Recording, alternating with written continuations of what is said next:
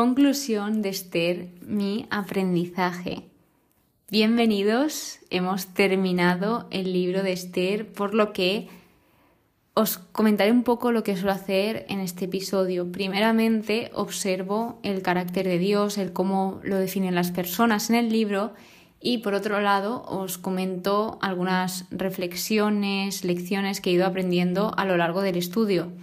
Por lo tanto, comencemos por cómo es Dios en este libro. Cabe decir que no se menciona en prácticamente ninguna parte a Dios en el libro. De hecho, en la traducción hebrea, que muchas Biblias solo tienen la hebrea, no se nombra nada. En cambio, en mi Biblia está como la hebrea, la traducción hebrea y un poco de la griega. Entonces, lo que he extraído de aquí es que Dios es único, Dios es sabio, Dios es todopoderoso y Dios es justo.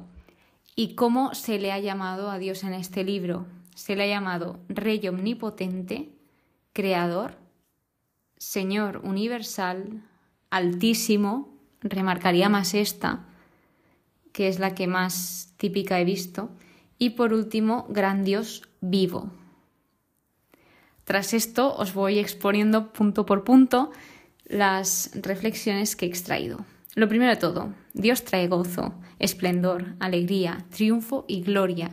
Así es como se sintió todo el pueblo judío cuando tuvieron esa victoria y antes incluso seguían confiando en el Señor.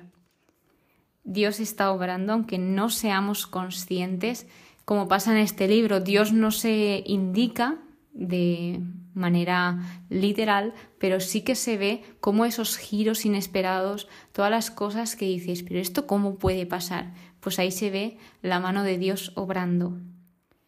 Dios está en control. Dios usa todo para sus propósitos y esto me encanta porque nosotros tenemos libertad y nosotros elegimos sobre si hacer una cosa bien o una cosa mal.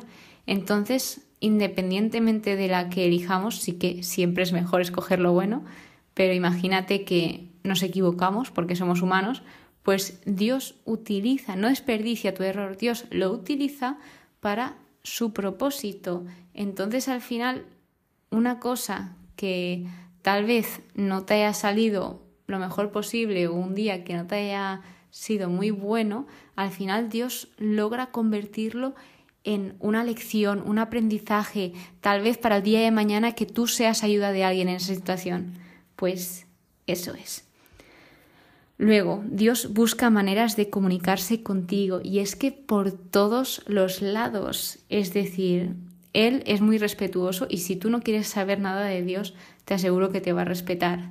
Pero Él intenta comunicarnos con nosotros de todas las maneras. Es decir, incluso aunque no seamos conscientes, pues si no por una persona, por una señal o por una palabra que hayamos visto en, imaginamos en una publicidad, lo que sea.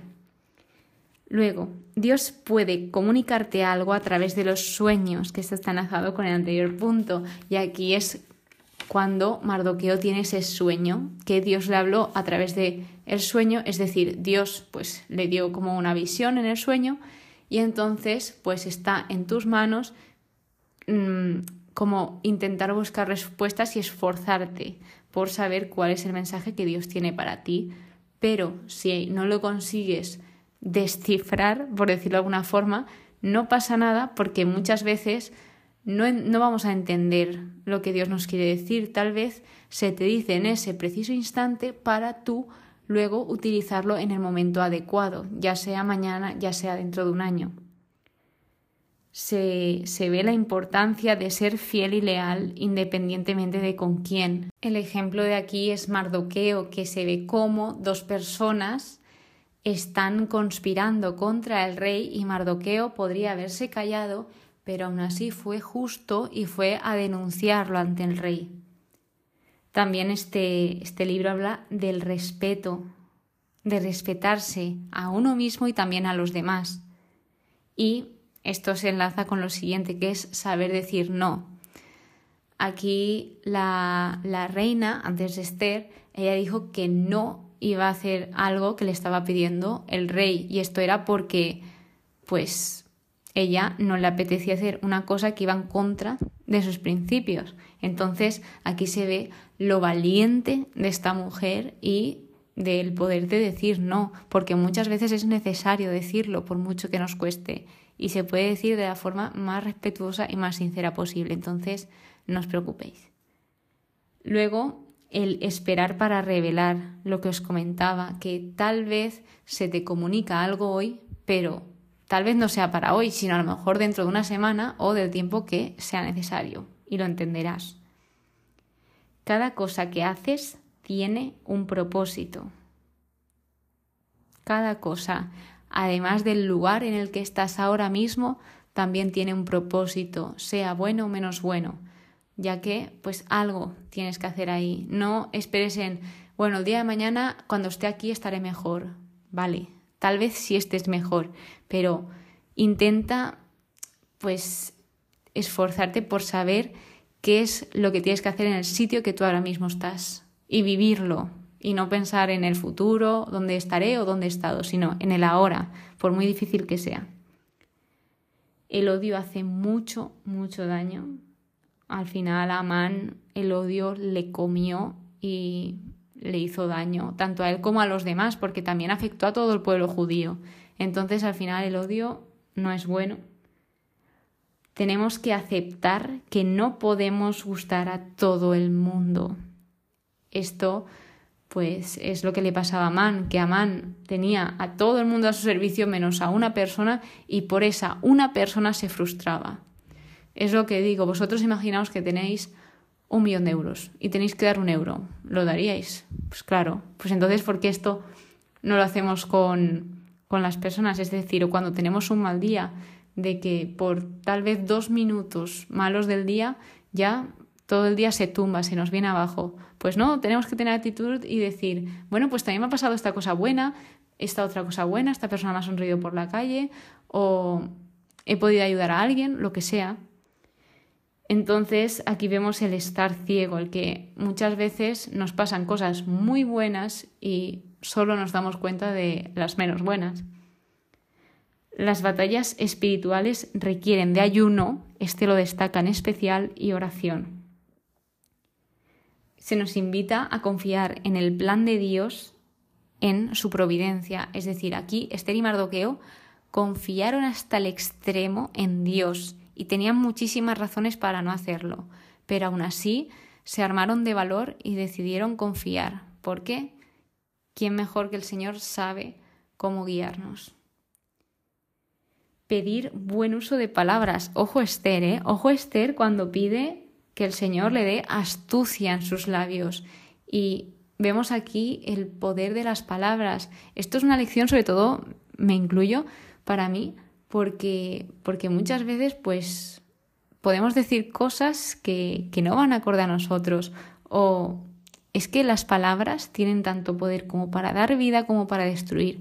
Entonces tenemos que ser muy cuidadosos con los que decimos. Y en mi caso me cuesta muchísimo porque muchas veces hablo sin pensar. Entonces, hablemos de dejarse llevar por el orgullo que al final esto no lleva a otro lado que a la perdición y que no puedes ocultarle nada a Dios, Dios te ve, al igual que no le pongas excusas a Dios porque Dios te conoce más que nadie. Tal vez un ser humano no, pero Dios sí, Dios conoce tu corazón.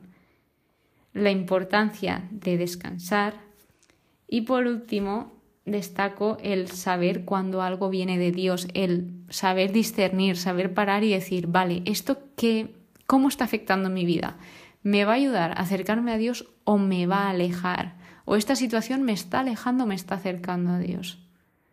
Hay que, hay que saber parar, es muy difícil, pero te aseguro que si tú le pides ayuda al Señor, Él te la dará. Entonces, con esto acabo mis reflexiones, ya a modo opinión. El libro de Esther me ha parecido una pasada. De Esther sí que había oído hablar mucho por diferentes canales cristianos sobre Esther, sobre la gran mujer que fue y sobre el ejemplo que nos deja, pero nunca había leído sobre ella, solamente la parte en que ella no se le ocurría presentarse ante el rey o tomar una decisión sin previamente hacer ayuno. O sea, por eso os he dicho el punto del ayuno, porque antes de tomar una decisión ella hacía ayuno. Entonces aquí vemos que tal vez el ayuno sí sea importante y esto me lo quiero aplicar también. Entonces, eso es que me ha parecido una pasada Esther, me ha parecido una pasada también Mardoqueo y sobre todo la curiosidad de que tal vez este libro sí esté escrito por Mardoqueo o gran parte esté inspirado por lo que Mardoqueo dejó escrito. Pero, como veis, al final el libro no se ha llamado Mardoqueo, sino se ha llamado Esther, aun a pesar de que Mardoqueo tiene también gran importancia, de hecho habla muchísimo de Mardoqueo, pero este libro se llama Esther. Y pues nada, que a seguir aprendiendo. Estoy súper ilusionada porque en el siguiente episodio empezamos Macabeos, Macabeos y ya en nada vienen los salmos, que me da mucha emoción empezarlos. Y nada, con muchas ganas como siempre, otro libro acabado y ahora pues a empezar otro. Y aquí seguimos aprendiendo y mejorando. Entonces, que paséis muy buen día. Muchas gracias por escucharme y nos vemos en el siguiente episodio. Que Dios os bendiga.